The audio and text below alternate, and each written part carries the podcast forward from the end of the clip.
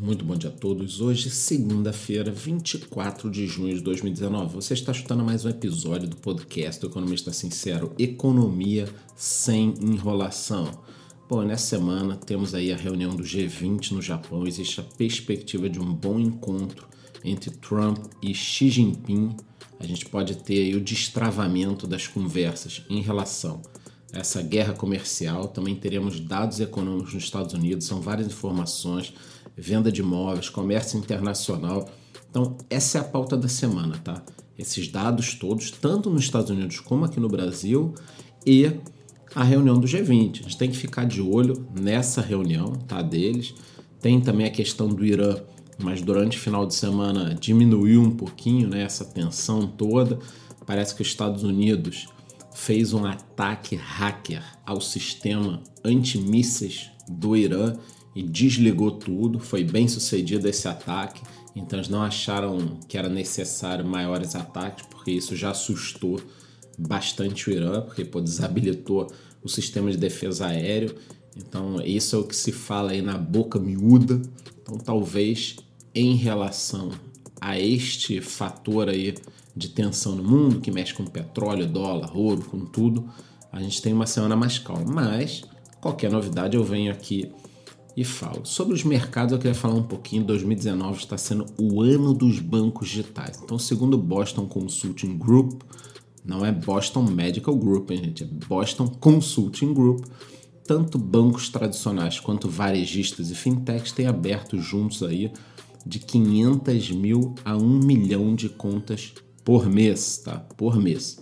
Foram identificadas 56 empresas de serviços financeiros já atuando nessa área. A maioria desses bancos digitais opera no vermelho, a gente já sabia disso, eu já falei aqui, já que não cobra pela manutenção das contas, não cobra por anuidades, transferências. Óbvio que no saque alguns cobram, porque tem que usar a rede terceirizada 24 horas, mas manutenção, anuidade de cartões e transferências não são cobrados. No caso do Banco Inter, no segundo semestre, eles pretendem lançar um aplicativo com alguns serviços de transporte, alimentação e turismo. Eu já falei aqui na semana passada que eles estão entrando forte na área imobiliária. Eles querem disponibilizar 2 bilhões de reais para os 2 milhões e meio de clientes. Já no caso do banco Next, eles estão investindo num sistema de cashback. Tem 400 parcerias já e o cliente pode receber de volta, né, até 400 reais por mês o Nubank também é um excelente case, apesar de atuar de forma diferente. Tá? O Nubank ele tem uma conta de pagamento que é no conta. Eu já fiz vídeo sobre isso lá no YouTube. Tá? Então ele não tem a proteção direta do FGC, do Fundo Garantidor de Crédito, nessa no conta. Mas todo o dinheiro que você deposita e deixa na no conta, eles são obrigados a colocar em títulos públicos. Então assim, não tem fundo garantidor de crédito, mas o dinheiro deveria estar, né? em títulos públicos também tem um certo tipo de segurança. Falando nos bancos tradicionais, 53% dos brasileiros se mostram satisfeitos com seu banco contra 63% de média mundial. Então isso explica um pouquinho a velocidade no crescimento das contas digitais. Né? Quer dizer, o brasileiro é mais insatisfeito do que outras pessoas em outros países. Fora a questão de que aqui por aqui no Brasil, 51% dos usuários são ávidos por canais digitais contra 28% no mundo.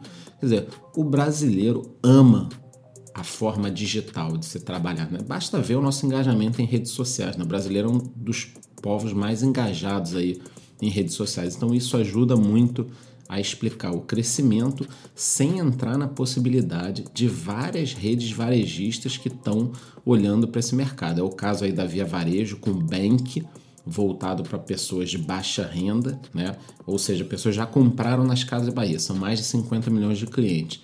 E ele tem um diferencial. A Casas Bahia, utilizando as mil lojas que eles possuem como agências, fica uma coisa perfeita. Quer dizer, você tem um banco digital e a agência já tem o custo, tá ali, a pessoa pode entrar, pode fazer alguns serviços e a pessoa foi pagar um boletim, foi recarregar um celular. O que, que ela faz? Ela olha o micro-ondas, olha uma geladeira, o vendedor já dá uma namorada. Então, quer isso aqui, quer aquilo ali. Então, esse segmento tem tudo para crescer.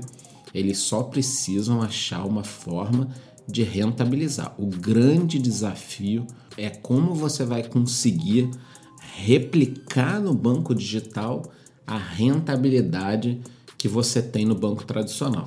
Afinal de contas, lucro nunca deu prejuízo a ninguém.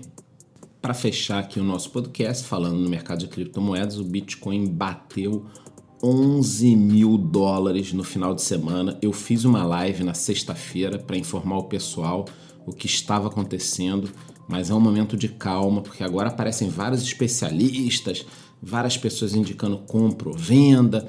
Eu que estou aqui há dois anos diariamente falando sobre o assunto, acho que é um momento de cautela. Claro que nós poderemos estar entrando num novo ciclo parabólico aí, uma alta louca mas a gente tem que ter cautela. Eu continuo falando a mesma coisa.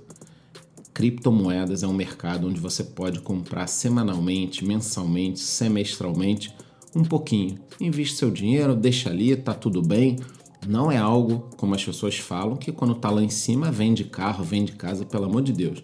Então, eu continuo acreditando nesse mercado, tá? São 21 milhões de bitcoins, é uma moeda limitada para 7 bilhões de pessoas no mundo. Então, todo dia, conforme as pessoas vão conhecendo, ela acaba ficando né, a moeda mais escassa. Para mais informações em tempo real, você me segue lá no Instagram, porque qualquer novidade para cima, para baixo, tudo mais, eu falo sobre essa moeda. Pode ter um impacto também da questão da moeda do Facebook, né? Com o lançamento, isso deu mais exposição para criptomoedas em geral, mas eu vou estar sempre aqui passando as notícias em primeira mão como eu venho fazendo nos últimos dois anos. Eu não gosto de desconectar o mercado de criptomoedas do mercado tradicional. Tudo que a gente fala aqui tem a ver com economia. Seja trocar uma bolinha de gude por algo, por algum produto, como falar de criptomoedas. Tá tudo interconectado. Então é isso, eu desejo a todos uma ótima semana. Nos vemos amanhã aqui no mesmo horário, até às sete e meia no máximo. Muito bom dia.